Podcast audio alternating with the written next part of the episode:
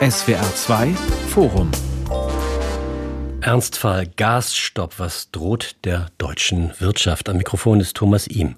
Ob Chemieindustrie, Fahrzeugbau oder Papierherstellung, Erdgas ist das Lebenselixier wichtiger Branchen der deutschen Wirtschaft. Ohne Gas, vor allem ohne russisches Gas, sind die Perspektiven düster. Stopp der Produktion, Zusammenbruch von Lieferketten, vielleicht sogar eine Rezession. Was kommt da auf uns zu? Welche Möglichkeiten gibt es, die Schäden ökonomisch wie sozial zu begrenzen? Darüber diskutieren in diesem SWR2 Forum Professor Dr. Marcel Fratscher. Er ist der Präsident des Deutschen Instituts für Wirtschaftsforschung in Berlin. Sven Höppner vom Verband Die Familienunternehmer e.V. Dort ist er der Energieexperte und beruflich Geschäftsführer der Werner Wirth GmbH in Hamburg, die elektronische Bauteile herstellt, und Dr. Ursula Weidenfeld, Freiwirtschaftsjournalistin in Berlin. Gerade, gerade blitzt ein bisschen Hoffnung auf. Die EU, wir haben es gerade eben auch in den Nachrichten gehört, könnte uns alle gemeinsam durch die Krise führen. Die Russen könnten wieder Gas durch die Ostsee-Pipeline Nord Stream 1 liefern. Die Europäische Zentralbank könnte versuchen, die Inflation zu bekämpfen. Und sofort gehen an der Börse die Kurse steil nach oben. Kommt jetzt die Stunde der Optimisten, Frau Weidenfeld zumindest die Stunde derer, die die Lage nicht ganz so schwarz sehen, wie sie hätte gesehen werden können. Also wir wissen oder vermuten oder können mit Sicherheit davon ausgehen, dass ab morgen wieder Gas durch Nord Stream 1 fließt. Wahrscheinlich 40 Prozent der Menge, die bestellt ist und die auch zugesagt wurde. Und das heißt aber nur, dass das Problem sich sozusagen ein bisschen vertagt. Nämlich 40 Prozent ist genau das, was Deutschland bräuchte, Deutschland bräuchte, um durch den Winter zu kommen. Und wenn ähm, die Russen, wenn Wladimir Putin diese 40 Prozent irgendwann im Laufe der nächsten Wochen und Monate, je nach, je nach Kriegslage, je nach Wirtschaftslage, vielleicht auch je nach Temperaturlage, dann herunterfährt, dann wird es wieder kritisch und dann wäre die EU gut aufgestellt, wenn es dann einen abgestimmten und zugestimmten Plan gäbe, wie man in Europa Gas verteilt. Und das ist das zweite Aber zu der Stunde der Optimisten, die Sie angesprochen mhm. haben, Herr Ihm. Das zweite Aber ist halt, dass ähm, man nicht sehr sicher sein kann, dass es in der Europäischen Union Einigkeit darüber gibt. Ungarn hat schon signalisiert, dass sie nicht dabei sind in einem solchen Notfallplan. Die Kommission der Europäischen Gemeinschaft hat heute einen Plan vorgelegt, so dass die Mitglieder wissen, wie der Zusammenhalt in der Krise klappen könnte. Der muss erst einmal abgestimmt werden. Dazu braucht man eine doppelte Zweidrittelmehrheit, nämlich eine, Zweidrittel, eine Mehrheit der Mitgliedstaaten und eine Mehrheit der Bevölkerung. Das Motto lautet Save Gas for a Safe Winter. Eine knackige Botschaft, sicheres Gas für einen sicheren Winter. Herr Höppner, beruhigen Sie die Worte aus Brüssel? Ehrlich gesagt, nein.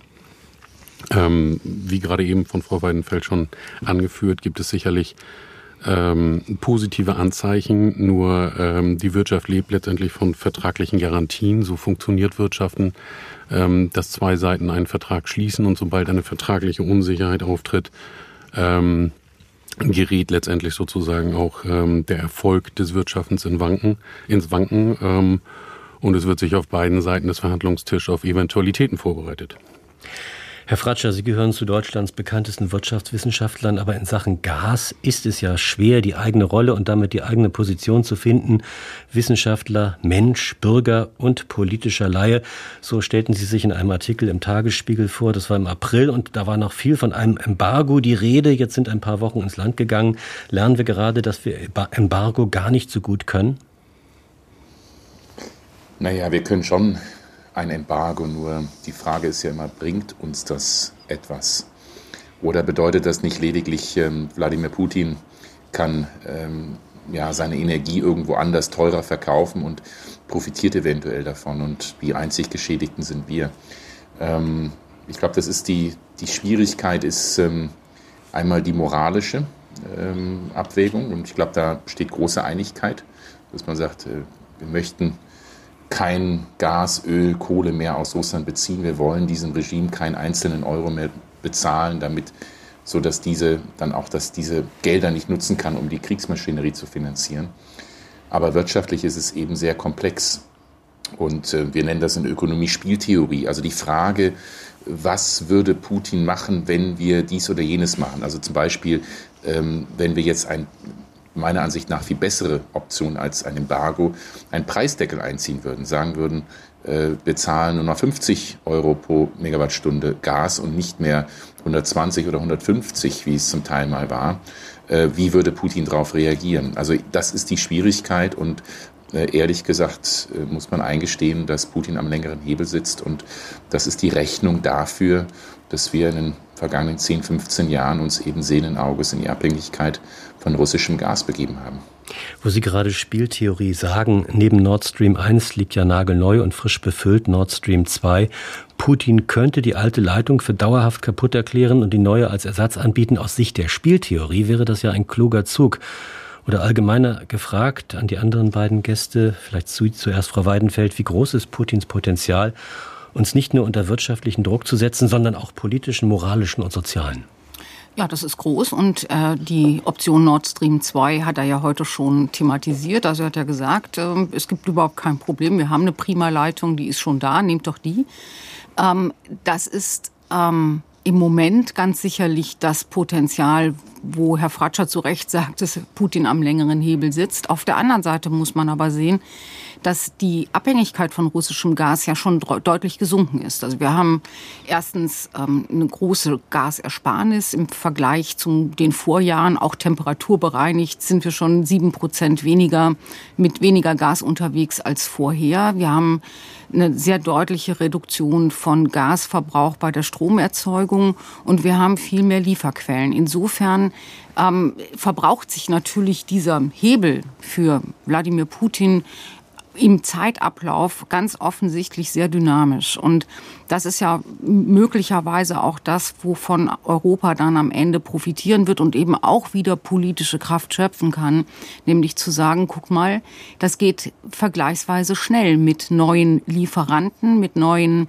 Lieferketten für Gas und äh, möglicherweise ja dann irgendwann auch mit niedrigeren Preisen, nicht nur durch Preisdeckel oder durch Zölle, sondern vor allem dadurch, dass die Weltwirtschaft sich ja für alle erkennbar deutlich verlangsamt und die Rohstoffpreise in allen anderen Bereichen schon wieder deutlich sinken. Und da wird Gas dann irgendwann wahrscheinlich auch folgen. Also so wie Sie das sagen, klingt es so, als ob die Politik, unsere Politik im Grunde schon in dieser schlimmen Situation, wir wissen alle, wie es gekommen ist, einen relativ guten Job macht. Schätzen Sie es auch so ein, Herr Höppner? Äh, prinzipiell ja. Also ähm, ähm, es sind verschiedenste positive Ansätze äh, von der aktuellen Regierung äh, getan worden, um äh, auf die derzeitige Situation äh, adäquat zu reagieren. Die Frage an der Angelegenheit ist ja prinzipiell tiefer. In, inwieweit muss alles entsprechend der Staat am Ende des Tages auch wirklich ähm, richten? Wir haben eine externe Marktsituation durch Wegfall eines entsprechend äh, ähm, großen Stakeholders im Lieferbereich. Und ähm, dazu führt, äh, äh, dass dann das entsprechend die Preise äh, am Markt sich erhöhen. Fakt on der langen Linie, also wenn man jetzt über einen, äh, einen längeren äh, Zeithorizont äh, das Ganze betrachtet, wird ja Gas äh, äh, insgesamt diese Rolle als fossiler Brennstoff nicht mehr spielen. Das heißt also, äh, die Uhr tickt äh, für die russische Seite eh. Und dementsprechend äh, ähm, ist diese Embargo-Diskussion, ähm, die wir dort äh, äh, ähm, am Anfang hatten, ähm, eine Frage, äh, ob wir den Ast absägen, auf dem wir selber sitzen. Ich würde Ihnen total recht geben, Herr Höppner, wenn es um die mittelfristige und langfristige Analyse geht. Aber kurzfristig sind es doch jetzt gerade die Unternehmen, ich sage nur Uniper, die ganz dringend nach dem Staat rufen. Also die Frage, brauchen wir Das ist die Firma, die Gas einkauft und dann weiter Das ist der größte Gashändler und ist eben sozusagen der systemrelevante Spieler jetzt in der jetzigen Situation. Ein Unternehmen, das enorme wirtschaftliche Probleme hat, weil es eben viel, viel teurer einkaufen muss, als es verkaufen kann. Und auf der anderen Seite ist es eben nicht im Besitz deutscher Anteilseigner, sondern im Besitz Finnlands vor allem. Und die haben nicht so einen großen Druck, Juniper am Leben zu erhalten, wie das Interesse der Deutschen daran ist, dieses Unternehmen zu erhalten. Und ähm, nur an Sie, Herr Höppner, äh, wenn man eben so sagt, wir müssen uns fragen, welche Rolle soll dauerhaft der Staat spielen, das stimmt, aber kurzfristig sind es ja vor allem die Unternehmen, die den Staat rufen.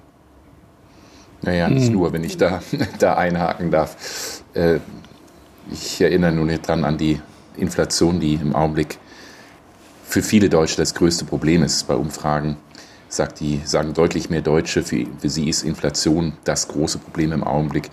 Mehr noch als das Sagen der Krieg oder äh, die Pandemie. Und ähm, ich gebe Ihnen recht, Frau Weinfeld, in, in Krisenzeiten gibt es nur einen Versicherer.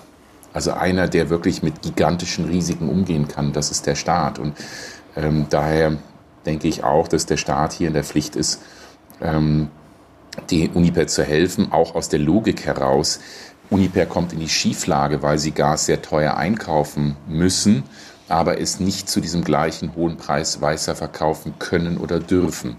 Also letztlich äh, profitieren ja davon auch äh, die Unternehmen und auch die privaten Verbraucher, dass ähm, jetzt sage ich mal ein bisschen flapsig, die Gaspreise sich bisher nur verdoppelt haben und nicht äh, versechsfacht haben. Und viele sagen ja, wenn wirklich die Preise weitergegeben würden, dann würde sich der Gaspreis nochmal zwei oder dreimal um das Dreifache erhöhen. Also ich denke auch, der Staat ist hier in der Pflicht, Schlimmes zu verhindern.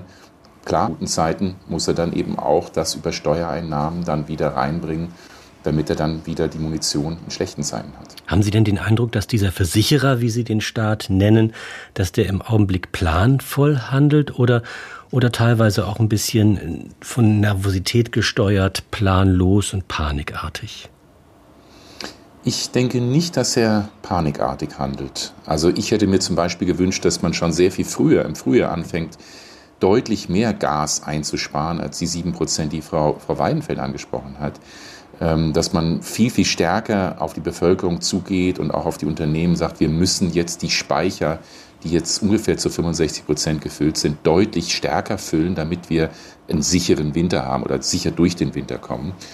Und äh, da hätte man viel früher anfangen müssen. Also ich, die Strategie der Politik war, wir kümmern uns im stillen Kämmerlein um alternative Energielieferungen, sei das Flüssiggas aus anderen Regionen, ähm, sei das über Öl oder Kohle und versuchen darüber die Panik äh, und die Unsicherheit in der Bevölkerung und bei den Unternehmen zu beschränken.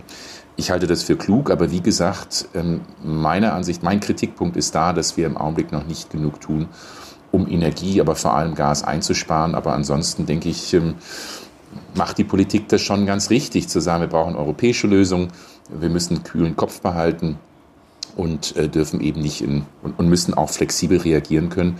Also auch da, man kann nicht sagen, das ist der Plan, da halten wir jetzt dann fest, sondern die Politik muss auf die Umstände reagieren das tut, sich, tut sie, glaube ich, ganz ordentlich.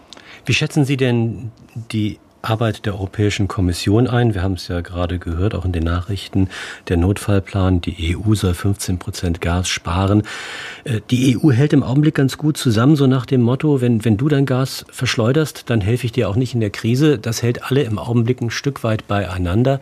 Und äh, wenn die EU die Federführung übernimmt bei einem Gasnotplan, Plan. Dazu braucht sie jetzt ja erstmal die qualifizierte Mehrheit. Aber wenn das klappt, dann, dann hätten wir eine starke Macht, einen starken Markt, eine Marktmacht auch, ähm, die wir Russland entgegensetzen könnten. Also ist das der Königsweg? Offene Frage an Sie drei.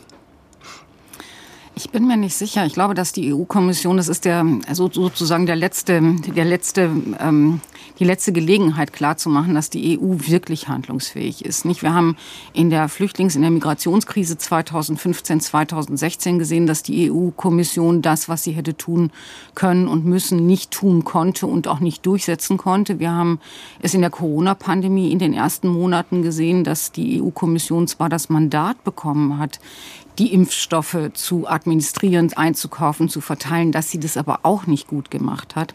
Und in diesem ist jetzt das dritte Mal. Und ähm, jetzt gilt's, wenn die EU-Kommission und wenn äh, Parlament und Rat diesen diese Strategie durchsetzen können, dann ist tatsächlich etwas gewonnen und dann ist auch das, was wir in den ersten Wochen nach dem russischen Überfall auf die Ukraine gesehen haben, nämlich eine sozusagen eine Neufindung, eine Neu Neuorientierung der Europäischen Union als politische Einheit auch, dann ist es gelungen und lässt sich eben auch auf die Strecke durchdiskutieren und auf die Strecke bringen. Wenn es ihr nicht gelingt, dann bin ich sehr skeptisch, was den Zusammenhalt gerade mit den widerstreitenden Interessen Osteuropas, äh, Ungarns als Sonderfall, äh, und der europäischen, der alten europäischen Kernländer angeht. Darf ich da einhaken und ein bisschen widersprechen? Denn ich glaube, die Verantwortung für das, was Sie beschreiben, Frau Weinfeld, liegt nicht bei der Europäischen Kommission. Dass manche Dinge wie in der Geflüchtetenkrise und zum Teil auch in der Pandemie nicht so funktioniert haben, wie es geplant war, sondern die Verantwortung dafür liegt in erster Linie bei den Mitgliedsländern, auch in Deutschland. Denn die EU-Kommission hat ja keine Durchgriffsrechte. Die können keine Polizei oder Militär oder was auch immer in einzelne Länder schicken, um eben dann gemeinsame Entscheidungen durchzusetzen. Schon klar. Und auch Deutsch, nur, nur, Deutschland also, hat da auch viele Alleingänge gemacht. Und ich glaube, auch da müssen wir uns an die eigene Nase packen. Also wir brauchen die Einigkeit in Europa. Ähm, das heißt aber übrigens auch, dass ähm, Solidarität das man geben muss. Und das, das macht mir Sorge jetzt in der Pandemie. Wenn es heißt, dort ist irgendwo äh, eine Gasknappheit, äh, würde dann Österreich beispielsweise sagen, nein, wir schließen unsere Lager und liefern nicht, liefern nicht weiter Gas nach Bayern. Das ist nämlich im Augenblick der Fall. Bayern ist in großer Schieflage, was die Gasversorgung betrifft und ist zum Teil auf österreichische äh, Kapazitäten angewiesen. Oder ist man solidarisch und sagt, ja, wir verzichten, damit die Nachbarn mehr haben oder zumindest nicht weniger haben.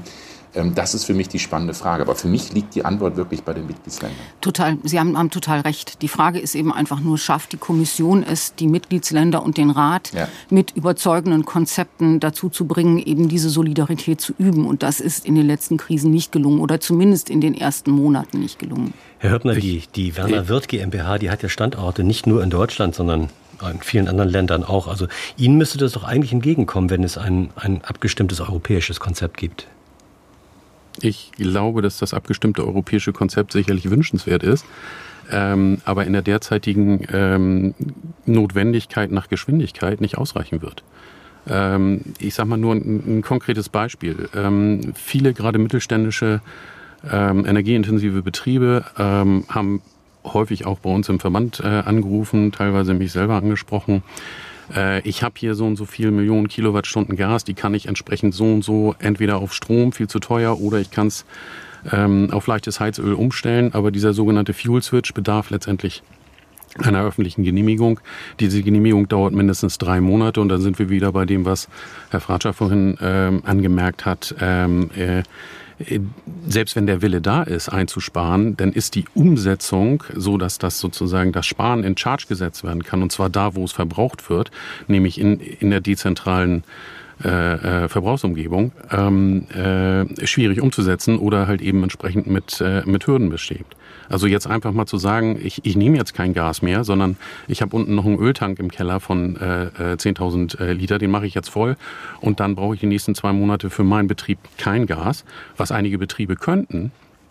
Ähm, äh, ist schlichtweg illegal ohne Genehmigung. Ehrlich gesagt, die dieses dauert, Problem gesagt, ist mir, so wie Sie es gerade beschreiben, vollkommen neu. Das habe ich noch nirgends gehört. Äh, betrifft das viele Unternehmen?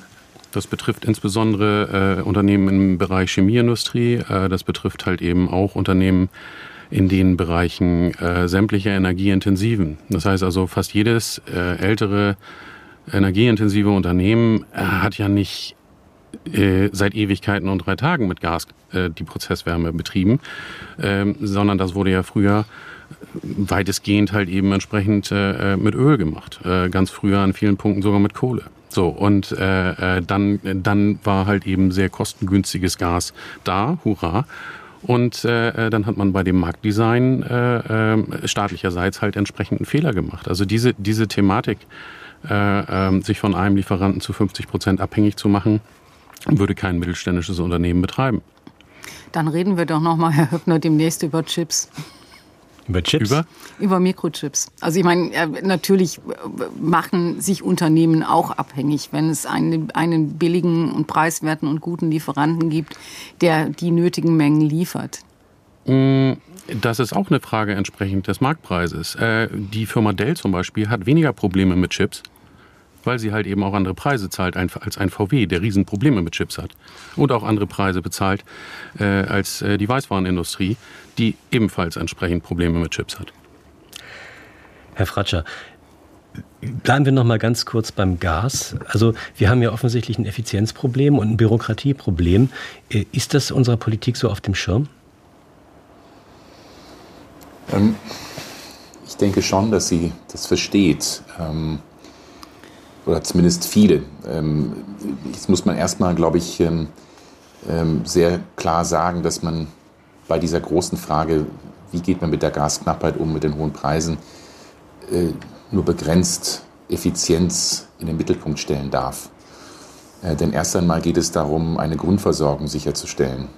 Dass also auch die 80-jährige Rentnerin, die wirklich wenig Geld in der, in der Tasche hat und wenig Rente bekommt, im Winter eine warme, Heiz äh, warme Wohnung hat. Ähm, und da können Sie nicht sagen, das ist jetzt aber, naja, das Gas geben wir lieber an Unternehmen, weil ähm, ja, die, die brauchen das dringender. Ich glaube, das ist die Schwierigkeit, dass wir diese, dass man nicht alles nur mit einer Brille der Wirtschaftlichkeit und der Effizienz beschauen, äh, anschauen darf. Herr und Hatscher, wenn, ich da direkt, wenn ich da direkt darauf antworten darf, ähm, das äh, äh, nehme ich so nicht ganz hin. Also ich nehme wahr, dass relativ viele, insbesondere mittelständische Familienunternehmen, diese Situation, in der wir als Gesellschaft stehen, ernst nehmen und entsprechend äh, äh nach Einsparungspotenzialien äh, suchen und diese auch anbieten. Ja, äh, das wird sicherlich entsprechend nicht das Preisproblem äh, und das Inflationsproblem allgemein lösen, aber es wird zumindest die Versorgungssicherheit darstellen. Und äh, zumindest aus dem äh, Kreis der Familienunternehmer werden Sie auch nie gehört haben, und das ist auch nicht ein breiter Tenor in der Wirtschaft nach meiner Wahrnehmung, dass die Wirtschaft sozusagen eine absolute 100% Vorfahrt äh, äh, vor Gas kriegen soll und dann, was, wenn was übrig bleibt, dass dann das hinterher die Privathaushalte kriegen.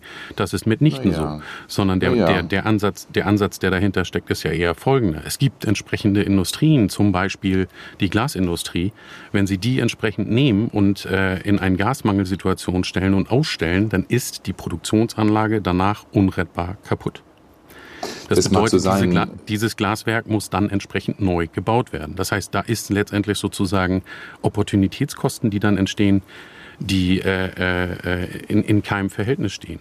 Dass man im Prinzip zum Beispiel solche Betriebe entsprechend dann äh, äh bevorzugt mit Gas beliefern kann und äh, ähm, in, in dem breiten Gesamtmarkt letztendlich entsprechend ein Regelwerk einführt, dass auch dort entsprechend äh, äh, die Sparmaßnahmen eingesetzt werden, so wie Herr Habeck das ja auch schon anklingen lassen hat. Äh, äh, dann würden wir letztendlich sozusagen als gesellschaftliche äh, äh, Gesamtkonstrukt entsprechend eine Lösung anbieten oder umsetzen. Herr Heppner, da möchte ich widersprechen. Also Sie können, also ich halte das für Gift für eine Gesellschaft und für eine Wirtschaft, wenn wir jetzt anfangen, Bürgerinnen und Bürger gegen Unternehmen auszuspielen und zu sagen, ah, der Vorrang, die Priorisierung von privaten Haushalten vor dem größten Teil der Wirtschaft, außer Dingen der Grundversorgung, also wie Krankenhäuser und ähm, andere, halte ich für richtig. Ich glaube aber nicht, dass das Herr Höppner äh, gemeint hat. Ich glaube, nee, er meinte das, gar nicht überhaupt. Das, ich meinte, ich will ich aber jetzt als ersten Punkt machen. Und ja, der, zweite Punkt nochmal äh, geht dann darum, wirklich zu sagen, man muss diese beiden Bereiche trennen. Äh, und dann kann man innerhalb der Wirtschaft sagen, welche Unternehmen äh, brauchen es dringender als andere. Und das ist die Herausforderung. Aber nochmals, die Privatpersonen, da muss man wirklich eine klare Trennung machen. Wenn man innerhalb der Wirtschaft Prioritäten festlegt, dann hat man die Anlage, wie man meinte, die, die laufen muss, sonst geht sie dauerhaft kaputt. Dann hat man Produkte, die müssen gekühlt werden. Dazu braucht man auch Energie und wenn die Energie nicht da ist, dann sind die Produkte kaputt. Das betrifft Medizin und Lebensmittel in einem ganz starken Maße. Das ist das äh, eine Problem und das andere Problem ist, dass andere Länder, wurde ja auch schon angesprochen, ganz am Ende einer Gaspipeline hängen. Bayern beispielsweise, übrigens auch Baden-Württemberg mit seinen vielen Unternehmen, hängt ganz am Ende von irgendwelchen Pipelines. Und dann ist da halt auch die große Sorge, dass da am Ende noch genug Stoff ankommt, um die Wirtschaft am Laufen zu halten. Das scheint ein, ein sehr, sehr komplexes System zu sein mit fast unüberschaubaren Folge- und Kollateralschäden. Wer kennt sich denn da eigentlich aus? Kennt sich da überhaupt jemand aus? Ich glaube, das ist ähm, die richtige Frage. Wir sehen ja in den wirtschaftswissenschaftlichen Analysen, die eben sagen, und wenn man eben das Problem mal in Wachstum oder Wachstumsverlust ausdrücken will, dann würde man äh, sagen, wie groß ist der Einbruch für das äh, Bruttoinlandsprodukt, also alle Wirtschaftsleistungen, Dienstleistungen, die in Deutschland erbracht werden. Und da gibt es eben Schätzungen, die gehen von minus zwei Prozent bis minus zwölf Prozent. Und das ist genau das Delta, das Sie beschreiben, dass man eben nicht weiß, in, welchen, in welchem Szenario man rechnet, dass man nicht weiß, wie groß die Schäden in einzelnen Bereichen sind und vor allem weiß man nicht, und da würde ich gerne auch noch mal das Argument von Herrn Höppner stark machen, man weiß ja nicht, was da an dauerhaften Sachen passiert. Es geht ja jetzt nicht darum, dass wir sagen, es gibt ein, zwei oder drei Tage kein Gas, sondern es geht um die Frage, was passiert, wenn Unternehmen zumachen müssen, wenn sie nicht mehr produzieren können, wenn ihre Produktionsanlagen zerstört sind. Dann werden diese Arbeitskräfte, äh, Arbeitsplätze mutmaßlich nicht mehr in Deutschland neu errichtet werden, sondern da, wo das Gas sicher ist. Oder wenn man jetzt ähm, sich fragt, was passiert in der chemischen Industrie, die ja Gas nicht nur für den Prozess braucht, sondern die Gas als Rohstoff braucht. Wenn sie das Gas nicht mehr bekommen, werden dann Produkte aus dem Ausland stärker bestellt, die bisher in Deutschland hergestellt worden sind. Und welche Folgen hat das dann für die Volkswirtschaft, für das Wachstum, für den Wohlstand? Insofern glaube ich, muss man eben auch, wenn man die Prioritäten diskutiert, die Frage Privatleute vor Wirtschaft, Krankenhäuser vor Glasindustrie. Natürlich sind die Leitlinien richtig und, und wichtig und auch die Maßstäbe, die man diskutiert. Aber dass an dem anderen dann möglicherweise für Jahre und Jahre auch Wohlstand und auch Schicksale hängen. Das muss man, glaube ich, schon auch bedenken. Und das erklärt eben auch diese Differenz zwischen minus zwei, minus drei Prozent Wachstum, was man verkraften könnte, und minus zwölf Prozent, was wirklich ein richtiges Drama wäre. Nach der Corona-Pandemie jetzt nochmal und dann doppelt so, viel, so wenig Wachstum, das kann keiner mehr kompensieren. Das kann auch der Staat nicht kompensieren wir von den Familienunternehmern im Prinzip äh, äh, zum Thema Kompensation und Inflation haben ja einen Vorschlag äh, in die politische Diskussion eingebracht, äh, dass äh, um entsprechend jetzt eine Lohnpreisspirale zu verhindern, dass äh, es sozusagen die Möglichkeit gibt, eine freiwillige steuerfreie Zusatzabgabe in einem bestimmten Rahmen, so ähnlich wie das in der Corona-Pandemie ebenfalls war, ähm, äh, reinzubringen, um damit letztendlich keine dauerhafte Verschiebung des Lohngefüges äh, ähm, zu generieren, aber halt eben aktuell in der jetzigen Situation, in der letztendlich gerade in den unteren äh, Einkommensgruppen massive Probleme äh, durch diesen inflationären Effekt im Bereich Energiekosten verursacht wurde, äh, zu einer Linderung beizutragen. Das SWR2-Forum zum Thema Ernstfall Gasstopp. Was droht der deutschen Wirtschaft? Es diskutieren Sven Höppner vom Verband Die Familienunternehmer, Dr. Ursula Weidenfeld, Wirtschaftsjournalistin und Professor Dr. Marcel Fratscher, Präsident des Deutschen Instituts für Wirtschaftsforschung in Berlin. Herr Fratscher, minus 12 Prozent. Das ist eine fürchterliche Zahl für Ökonomen und für die Bevölkerung ohnehin. Lässt sich eine Rezension, Rezession noch verhindern? Ja, diese minus 12 Prozent, die sind jetzt auch schon ein bisschen älter. Das kommt aus dem März, April. Nee, die kommen aus der letzten ähm, Woche, Prognosen. Ja, das, Entschuldigung, das muss ich jetzt bei Prognosen ein bisschen absprechen. Das sind, machen andere Prognosen. Also unsere Prognosen der Wirtschaftsforschungsinstitute, der unabhängigen Wirtschaftsforschung, ähm, die äh, zeigen andere Zahlen und die sind nicht mehr äh, auf, auf so extreme Zahlen ausgerichtet, auch weil die, die, die Gasspeicher mittlerweile gefüllt wurden. Diese minus 12 Prozent, ähm, die im März noch im Raum standen, wäre, wenn man damals sofort ein Embargo gemacht hätte, also einen Lieferstopp für russisches Gas, Öl und Kohle. Ähm, davon sind wir jetzt mittlerweile weit entfernt. Also ich halte, sehe es mittlerweile nicht mehr so dramatisch. Ja, es könnte sein, dass wir äh, zum Ende des Jahres hin in eine leichte Rezession fallen. Das kann passieren, wenn jetzt eben das Gas aus Russland nicht mehr fließt. Ähm, aber ähm, wir sind wirklich ähm, ein ganz, ganz großes Stück weiter und ich sehe auch die Diskussion, die wir eben hatten, nicht so wirklich als das zentrale Problem. Also dass es zu ähm, Produktionsstopps bei vielen Unternehmen kommt, das halte ich im Augenblick nicht wirklich für das Risiko. Ähm, sehr wahrscheinlich ist eher, dass die hohen Preise oder die Preise für Energie weiter hoch bleiben und dass immer mehr Unternehmen nicht in der Lage sind, diese höheren Preise an die Konsumentinnen und Konsumenten weiterzugeben. Und das ist das Entscheidende. Also die Wirtschaftszweige, die jetzt hart getroffen sind, sind nicht unbedingt die viel Energie verbrauchen und viel Gas benötigen, sondern eher die, die eben keine Marktmacht haben, also sprich die höheren Energiepreise, das, was die Produkte teurer macht, dann nicht an die Konsumenten, Konsumenten weitergeben. Das betrifft viele mittlere, viele kleine Unternehmen, übrigens auch in vielen Dienstleistungsbereichen. Das mag der Einzelhandel sein, die dann äh, sich Strom, Heizung ähm, nicht mehr leisten können und die Preise eben nicht weitergeben können. Also ich halte das wahrscheinlichste Szenario im Augenblick, dass wir eine wirtschaftliche Abschwächung sehen, vielleicht eine leichte Rezession zum Jahreswechsel hin. Ähm, aber man muss eben auch sehen, ähm, die deutsche Wirtschaft, die europäische Wirtschaft und auch die Weltwirtschaft haben nach wie vor ein großes Potenzial. Und ähm, also deshalb darf man auch nicht alles nur schwarz malen, äh, sondern ich glaube, man muss auch die positiven Aspekte sehen. Denn die, ähm, ja, die größte Abschwächung, die wir im Augenblick, äh, im Augenblick sehen, ist die Verunsicherung von Konsumenten und auch von Unternehmen. Und das hoffentlich wird sich in den kommenden Monaten etwas bessern. Äh, die Verunsicherung liegt aber nicht, wenn ich das sagen darf, in dem, in dem Thema kommt Gas oder kommt kein Gas, sondern die Verunsicherung insbesondere in der mittelständischen Industrie liegt eher dahin, dass sie keine Planungssicherheit hat. Und das liegt daran, weil halt eben im Drei-Monats-Rhythmus aktuell sich Rahmengesetzgebung und Rahmenforderungen ändern.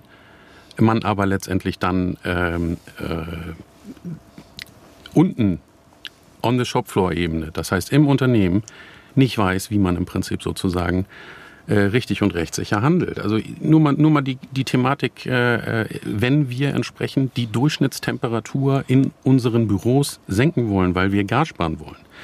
Wir in der Werner Wirth GmbH heizen mit Gas.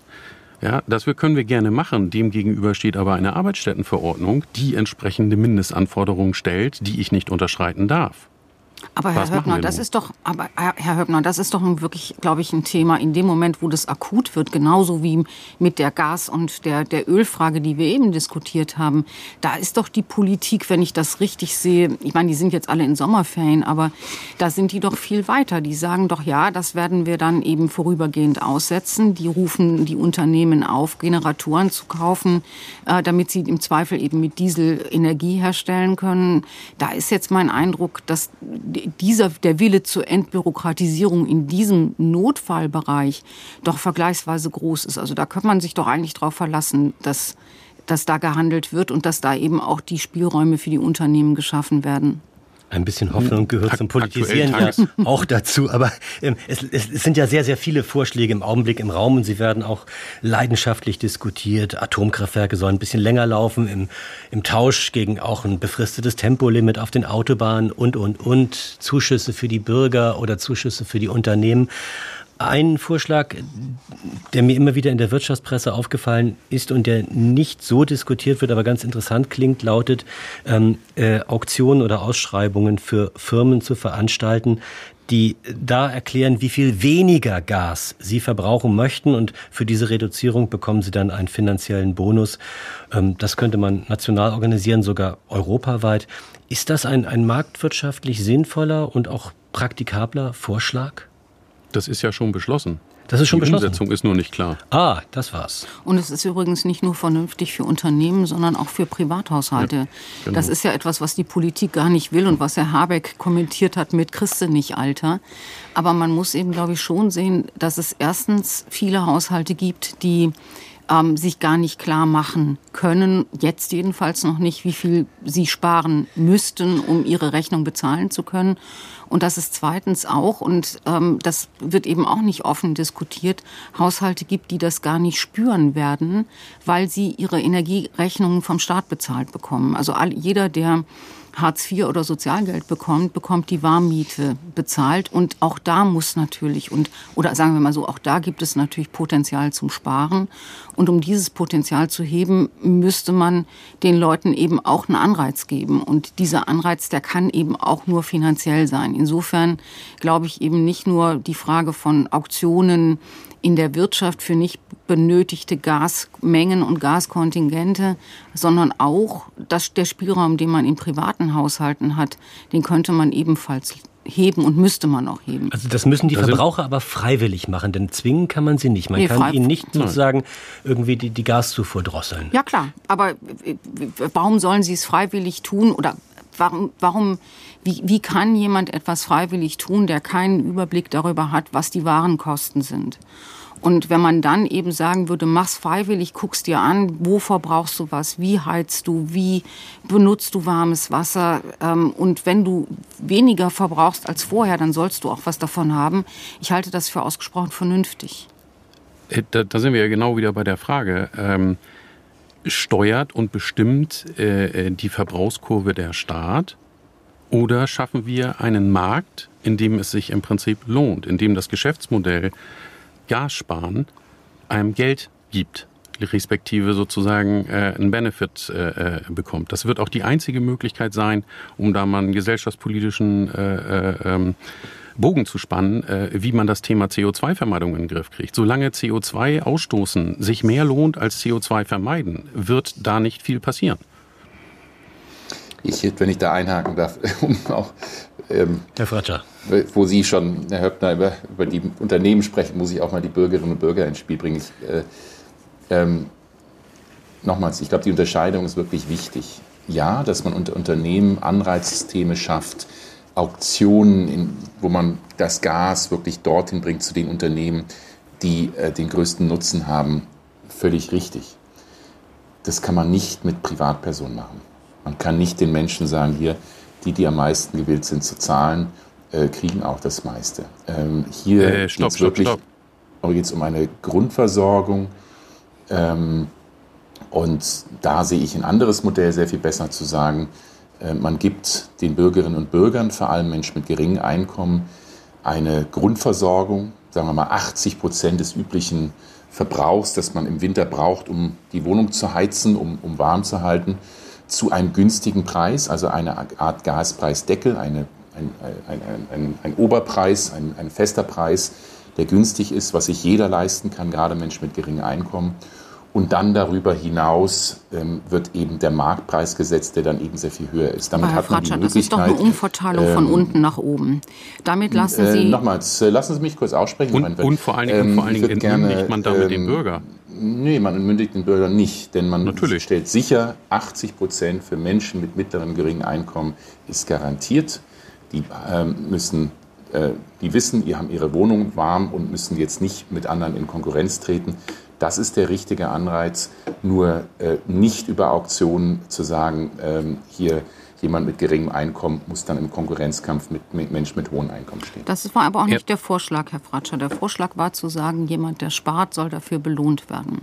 Und ich glaube, dass ähm, die Bürger und auch Menschen mit unterem und mittleren Einkommen, die müssen schon wissen, wie teuer Gas ist dass wir sind uns ja alle völlig einig darüber, dass niemand im Winter kalt sitzen darf. Und wir, wir sind uns auch völlig einig, und das ist auch nicht unser Disput, dass Menschen, die wenig verdienen und die wenig Einkommen haben, dass die Hilfe brauchen, um ihre Energierechnungen zu bezahlen. Die Frage ist aber doch, wie, wie ermutigt man die oder wie schafft man es, dass in allen Bevölkerungs- und allen Einkommensgruppen so viel Gas gespart wird, wie eben geht? Und da finde ich, darf man nicht hingehen und sagen, wir machen so eine Art Sozialtarif für Gas, damit die armen Menschen nicht merken, wie teuer Gas wirklich ist, weil man damit, ja. weil man, ja. weil man damit eben auch diejenigen dann am Ende subventioniert, die ihre Gasrechnung bezahlen können.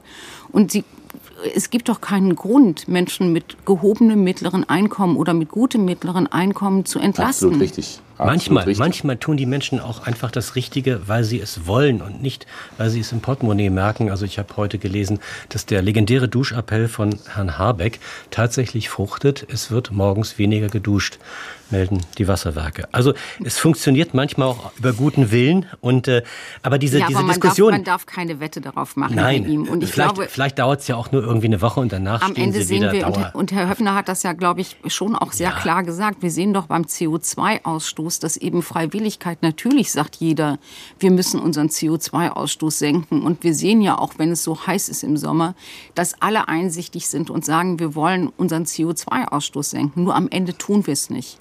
Und das ist, glaube ich, die, das, das ganz große Problem der Freiwilligkeit. Wenn die, selbst wenn die Einsicht da ist, ist das Handeln eben nicht genug, um das Problem zu lösen oder in den Griff zu kriegen. Aber nun hat sich hier in dieser Diskussion immer wieder herauskristallisiert, die, diese Frontstellung Bürger oder Industrie Ist es gerecht, dass die Oma in ihrer Wohnung friert, während im Chemiewerk die Schlote rauchen? Ist das möglicherweise dann der Stoff, aus dem die Schlagzeilen des Winters gemacht werden, wenn nicht in diesem Sommer nachvollziehbare, vernünftige und gut kommunizierte Lösungen entstehen. Das, das müssten Sie dann als Medienfachmann sagen. Ich nehme mich da gerne mit rein, ja. Und Na, ich mache ja auch hier mit der Diskussion den ersten Schritt. Der, Oder einer äh, der ersten Schritte, sagen wir es so. Ich hatte vorhin entsprechend äh, etwas von Gesamtgesellschaft gesagt. Ja, das bedeutet entsprechend, äh, äh natürlich äh, gibt es in einer Notsituation, die die Gesellschaft äh, trifft, in Deutschland und in Europa, ähm, auch so etwas äh, wie eine gesellschaftliche Verantwortung, äh, Verantwortung. Unser System basiert darauf, dass die starken Schultern äh, mehr tragen als ähm, äh, die schwächeren Schultern. Da hat auch keiner ein Problem damit. Aber ein Problem entsteht genau dann, wenn man sagt, diejenigen, die schwache Schultern haben, die brauchen gar nichts mehr tragen, weil dann nehmen wir mal im Prinzip sozusagen den Druck, den sogenannten Marktdruck komplett weg und äh, ähm, äh, verteilen das dann im Prinzip sozusagen dahin, äh, wo vermeintlich etwas ist. Da möchte ich Frau äh, Weidenfeld voll und ganz zustimmen. Das heißt also, wir brauchen, um funktionierende Märkte zu haben, es wird ja immer kritisiert, ja, der Markt hat da versorgt, versagt, da ist ein Marktversagen. Gerade um das Thema Energie hört man das an allen Enden. Ja, natürlich, wenn allen, allen Nase lang entsprechend von irgendwelchen Interessengruppen in den Markt eingegriffen wird, dann ist es klar, dass entsprechend ein Marktversagen eintritt, weil es dann nämlich entsprechend zu Verzerrungen oder Wettbewerbsverzerrungen kommt. Und äh, äh, ich verlange von der Politik in erster Linie ein klares Regelwerk zu schaffen. Was ist denn das Ziel, was erreicht werden soll? Und die Erreichung des Ziels soll der Wirtschaft überlassen sein und nicht die Politik sich entsprechend an das Steuerrad setzt und der Meinung ist, dass sie bestimmen kann, was ist das beste Produkt, was ist der richtige Preis für dieses Produkt und wie kann ich entsprechend dieses Produkt wem zur Verfügung stellen. Herr Höppner, das, das, ist klassischer, klassischer Ordoliberalismus. Die Politik macht ja, die Leitplanken absolut. und die Unternehmer finden die Lösungen. Herr Fratscher, ja, sind Sie damit auch d'accord? War nicht die schlechteste ja, also Zeit der deutschen Ich muss ehrlich gesagt, ich sitze natürlich hier mit auf heißen Kohlen, weil also die Marktgläubigkeit äh, ist schon, also das, in Krisenzeiten funktioniert der Markt eben häufig nicht. Und das war genau mein Punkt. Sie können nicht die Verteilung von knappen Ressourcen der Grundversorgung, und davon reden wir, von Energie, von Lebensmitteln, von Dingen der Grundversorgung, dem Markt überlassen, äh, sondern hier muss es eine sehr klare Trennung geben zwischen Bürgerinnen und Bürgern auf der einen Seite und der Wirtschaft auf der, auf der anderen Seite. Das ist für mich das Erste. Und äh, bei den Bürgerinnen und Bürgern, Herr Höppner, muss ich sagen, oh, das kann nicht sein, dass die schwächsten Schultern gar nichts tragen. Also wir haben im Augenblick eine Inflation von knapp 8 Prozent die Menschen mit geringen Einkommen zahlen vier, fünf, sechs Mal mehr für die Grundversorgung mit Energie und äh, Lebensmitteln ihres eigenen Einkommens. Das ist der Menschen mit hohen Einkommen. also das ist im Augenblick jetzt schon eine, eine wirklich große Katastrophe für viele Menschen. Kleiner Zwischenruf. Also da kann man haben, jetzt nicht sagen, wir müssen so mal die, die, die, Daumenschrauben anziehen. Also ich, ich glaube nur, der Markt wird es in diesem Fall nicht lösen. Der Staat muss dort Leitplanken setzen und andere Leitplanken setzen, als in normalen Zeiten. Deshalb glaube ich, sollten wir hier dem, nicht ganz, ganz, ganz, ganz, ganz, ganz kurzes Schlusswort. Ein ganz kurzes Schlusswort vielleicht noch für Frau Weidenfeld. Ladies first und Ladies last. Wir hatten jetzt 60 Jahre eine tolle Wirtschaft. Ab jetzt ist die Party vorbei. Tut uns leid. Wird das der, das Motto der kommenden Jahre oder zumindest der kommenden zwei Winter? Das glaube ich nicht. Ich glaube, dass ähm, die Party vorbei ist für ein, zwei, drei Jahre, ja. Aber es ist nicht ähm, eine Absage an das Wirtschaftssystem, an die soziale Marktwirtschaft an sich. Im Gegenteil, in Krisenzeiten hat sich die soziale Marktwirtschaft in den letzten Jahrzehnten immer besonders bewährt. Mhm. Und das wird sie auch diesmal tun. Das war das SWR2 Forum zum Thema Ernstfall Gasstopp. Was droht der deutschen Wirtschaft? Es diskutierten hier Dr. Ursula Weidenfeld, freie Wirtschaftsjournalistin Sven Höppner vom Verband Die Familienunternehmer und Professor Dr. Marcel Fratscher, Präsident des Deutschen Instituts für Wirtschaftsforschung in Berlin. Ihnen dreien herzlichen Dank für diese Diskussion, die wieder ganz abrupt endet, weil die Sendezeit vorbei ist. Am Mikrofon war Thomas Ihm und Ihnen allen herzlichen Dank fürs Zuhören.